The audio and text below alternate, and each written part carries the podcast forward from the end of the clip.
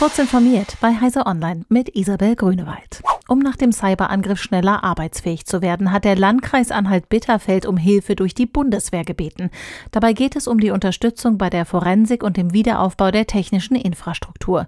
Jeder der 900 Computer der Mitarbeitenden müsse den Sicherheitsvorkehrungen entsprechen, sagte ein Sprecher des Landkreises. Mit den IT-Fachleuten der Kreisverwaltung sei das zeitnah nicht zu stemmen. Da wir das ja schnell wollen, haben wir diesen Hilfsantrag gestellt, so der Sprecher weiter. Seit vergangener Woche ist der Landkreis dank einer Not Infrastruktur immerhin wieder eingeschränkt arbeitsfähig und per E-Mail erreichbar. Der jüngst von einem Hackerangriff betroffene IT-Dienstleister Kaseya hat Spekulationen zurückgewiesen, er könnte Lösegeld für den Generalschlüssel zur Freischaltung der betroffenen Computer seiner Kunden gezahlt haben. Weder direkt noch über andere sei Geld an die Angreifer gegangen, betonte Kaseya. Eine Hackergruppe hatte Anfang Juli über eine Schwachstelle in der Kaseya Software Rechner bei Dutzenden Kunden der Firma verschlüsselt. HMD Global hat auf einen Schlag zwölf neue In-Ear-Kopfhörer mit Nokia-Branding vorgestellt. Die unterschiedlichen Modelle kosten zwischen 30 und 100 Euro und sollen irgendwann von Juli bis September in den Handel kommen.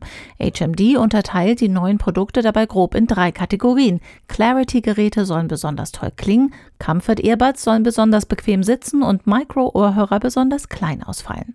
Dazu kommen noch vier Modelle der Solo-Buds. Dabei handelt es sich um Mono-Bügelkopfhörer, die über ein Ohr geschlungen werden und sich laut HMD Global besonders für den beruflichen Einsatz eignen. Einem internationalen Forschungsteam ist es gelungen, erstmals Anzeichen von Wasserdampf bei dem größten Jupitermond Ganymed zu finden.